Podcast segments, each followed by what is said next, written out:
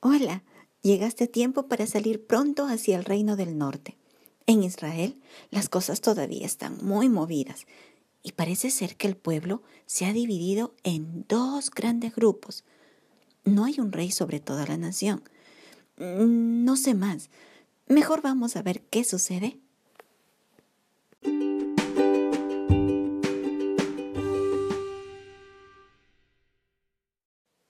Leamos Primera de Reyes, capítulo 16, verso 21 hasta el 28. Entonces el pueblo de Israel fue dividido en dos partes. La mitad del pueblo seguía a Tibni, hijo de Ginat, para hacerlo rey, y la otra mitad seguía a Omri. Mas el pueblo que seguía a Omri pudo más que el que seguía a Tibni, hijo de Ginat, y Tibni murió y Omri fue rey.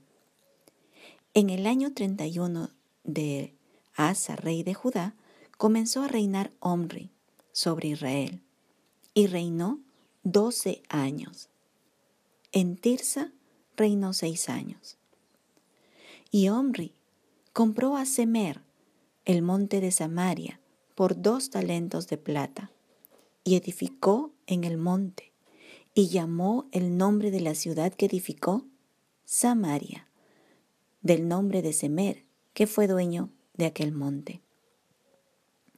Y Omri hizo lo malo ante los ojos de Jehová, e hizo peor que todos los que habían reinado antes de él, pues anduvo en todos los caminos de Jeroboam, hijo de Nabat, y en el pecado con el cual hizo pecar a Israel provocando a ir a Jehová, Dios de Israel, con sus ídolos.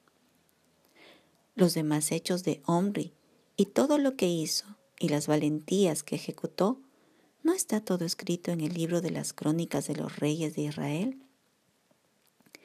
Y Omri durmió con sus padres y fue sepultado en Samaria y reinó en lugar suyo Acab, su hijo. Omri, hecho rey por la mitad de Israel, tuvo un oponente, Tibni, a quien la otra mitad del pueblo seguía. No se sabe mucho acerca de este, pero fue una fuerte resistencia contra Omri.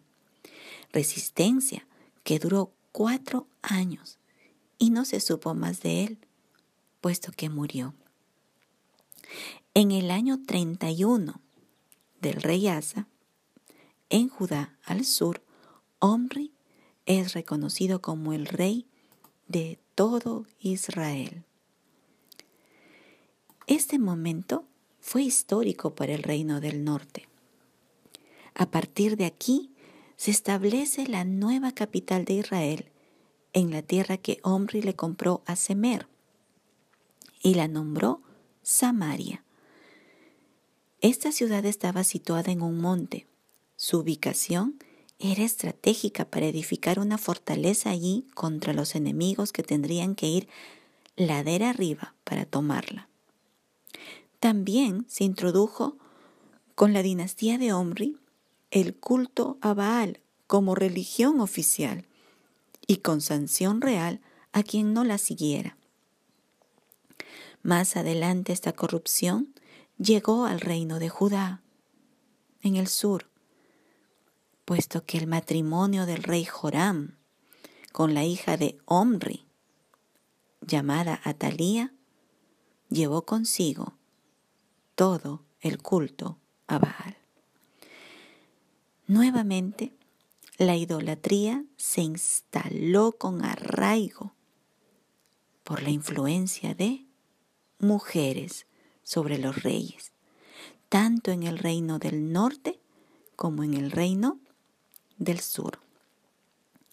A lo largo de la historia de la humanidad hemos visto que las mujeres tienen una mayor sensibilidad a los asuntos espirituales hasta el día de hoy.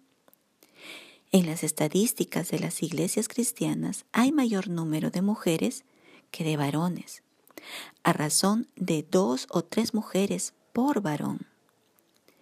Mujeres creyentes han conducido a muchos de sus familiares a rendirse al Señor. Sí, una creyente fiel es una hermosa y poderosa herramienta útil en las manos del Señor Jesucristo.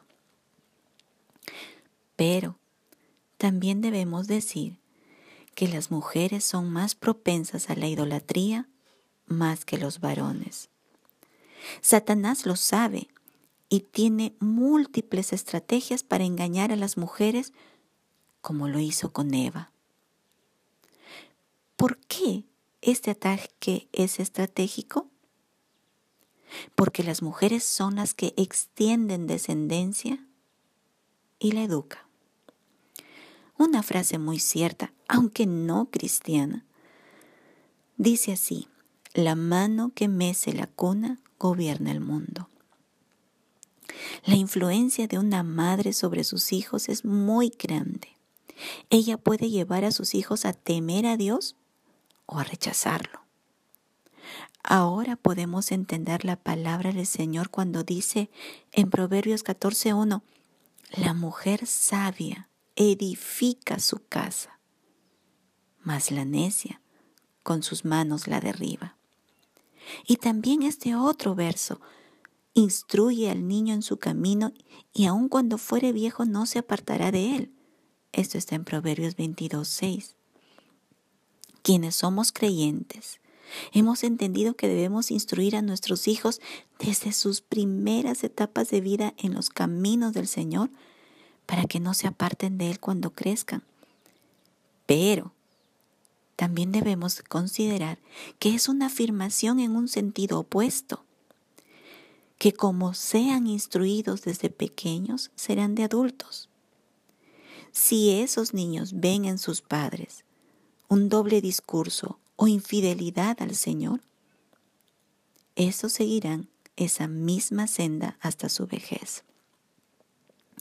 Es curioso cómo el Señor menciona singulares veces a las madres de los reyes e, y, las menciona con una singularidad muy particular.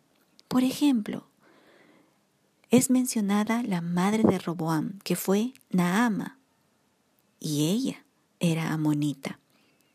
Y es remarcada esta nacionalidad en dos versos en Primera de Reyes 14, verso 21, y otro el 31. Probablemente ella era influyente en la vida de Roboam, hijo de Salomón, siendo amonita, Naama, tenía un dios. Ya lo hemos visto, era Moloch. Y ella, más otras de las esposas de Salomón, fueron autoras del el corazón desviado de Salomón hacia la idolatría. Ahora, meditemos. Naama, ¿cómo criaría a Roboam? ¿Qué instrucción de vida estaba recibiendo su hijo?